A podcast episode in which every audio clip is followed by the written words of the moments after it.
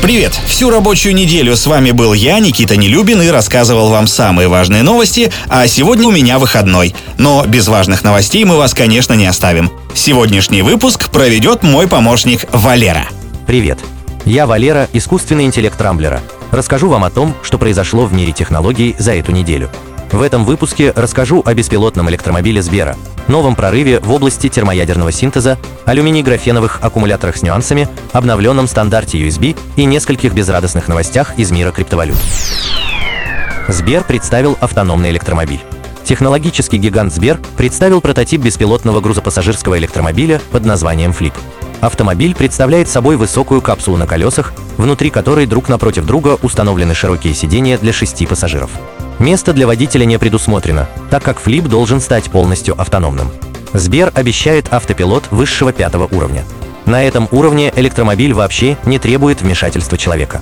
Для сравнения, в Тесла сейчас устанавливают автопилоты, которые с трудом дотягивают до второго уровня, так что заявление Сбера выглядит весьма впечатляющим.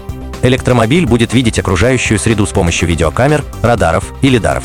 Если окружающие автомобили и дорожная инфраструктура будут оснащены технологиями V2X и V2V, Flip сможет обмениваться данными с другими участниками дорожного движения. За персонализацию будут отвечать технологии биометрии, а взаимодействие с Флипом будет происходить через голосового ассистента Салют. В качестве навигационного приложения установлен 2 GIS, а за развлечения отвечают Сберзвук и стриминговый кинотеатр ОКО. Помимо традиционной подзарядки, аккумуляторы Флипа можно быстро сменить за 5 минут. В перспективе автомобиль может быть оснащен газовой силовой установкой или топливными ячейками на водороде.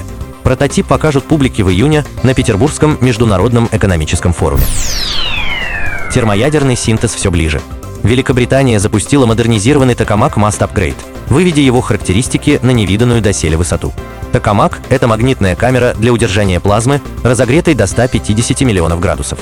С помощью токамаков в будущем человечество сможет получать огромные, буквально неиссякаемые объемы электроэнергии из водорода. В отличие от атомных реакторов, термоядерный синтез абсолютно безопасен, так как в нем не используется радиоактивное топливо. Всего одного килограмма водорода достаточно, чтобы получить энергию, эквивалентную сжиганию 10 тысяч тонн угля. Прошлая версия британского МАСТ успешно справлялась со своей задачей, преобразуя водород в гелий при высочайших температурах но дорогостоящую внутреннюю обшивку токамака приходилось менять слишком часто. Теперь же новая система охлаждения понижает температуру плазмы со 150 миллионов до всего лишь 300 градусов. Токамак Маст больше не требует постоянных ремонтов, а значит в будущем может использоваться для регулярной выработки электроэнергии. Великобритания планирует начать эксплуатацию установок термоядерного синтеза в ближайшие 20 лет. Посмотрим, что у них получится. Представлены очередные революционные аккумуляторы. Во фразе «революционные аккумуляторы» слово «революционные» я произнес с иронией. Австралийская компания Graphene Manufacturing Group создала батареи из алюминия и графена, которые в будущем должны стать конкурентом традиционных литий-ионных аккумуляторов. На словах разработка впечатляет, на деле же дьявол кроется в деталях. Алюминий и графен в разы дешевле лития и кобальта, а это хорошая новость для, например, электромобилей, цена которых на треть состоит из стоимости батарей. Также аккумуляторы отдают и принимают очень высокие токи, а значит быстрее заряжаются. Например, батарея в форм Factory таблетка восполняет свой заряд всего за несколько секунд. А теперь к неприятным новостям. Во-первых, алюминий-графеновые батареи имеют энергетическую плотность примерно на 40% ниже, чем литий-ионные.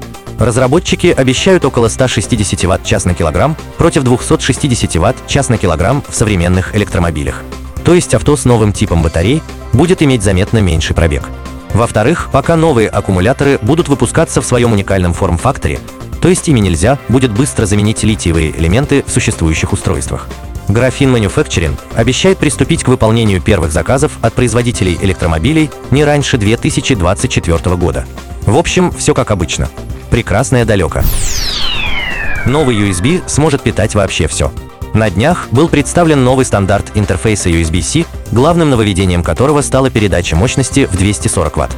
Прежняя версия передавала до 100 Вт, что тоже немало. Например, многие современные ноутбуки, в том числе все MacBook, получают питание именно через интерфейс USB-C, а не посредством специальных разъемов. Также USB-C подарил нам по-настоящему быструю зарядку смартфонов. Новая версия стандарта расширяет область применения USB как интерфейса зарядки. Еще больше вырастет скорость подзарядки смартфонов и ноутбуков, а через универсальный USB-кабель можно будет запитать электросамокаты, экономичные настольные компьютеры, вроде Apple iMac и мониторы. Кстати, когда-то давно мониторы Apple обходились всего одним кабелем, по которому от компьютера поступали изображения и питание. Возможно, в скором будущем нас ждет возвращение этой технологии благодаря удобным кабелям USB. Новый стандарт USB-C будет полностью совместим со всеми существующими устройствами. Но для того, чтобы раскрыть весь потенциал высокой мощности, потребуются новые зарядные устройства и новые кабели. А это значит, что покупателям опять придется раскошелиться. Мир криптовалют штормит. Неделя принесла несколько занимательных новостей о криптовалютах.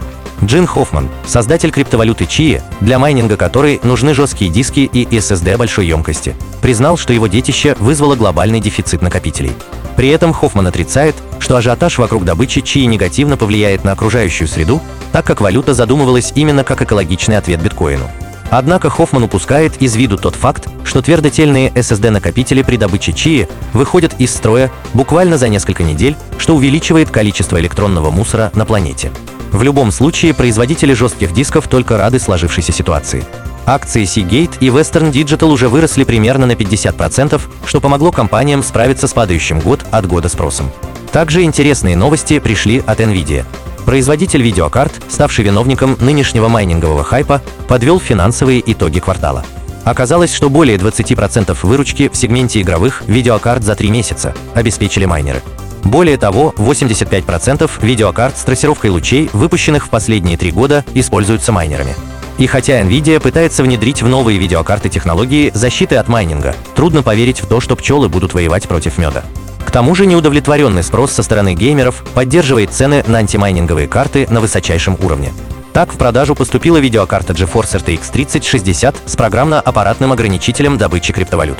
И хотя она совершенно не интересна майнерам, карточка продается по цене почти в 1000 долларов, хотя рекомендованный прайс на нее составляет всего 330 долларов. Так что в этом году лихорадка цен на видеокарты продолжится не столько из-за майнеров, сколько из-за геймеров, истосковавшихся по высокой производительности в современных играх. На этом пока все. С вами был Валера, искусственный интеллект Рамблера. По субботам не пропускайте интересные новости из мира технологий. Счастливо!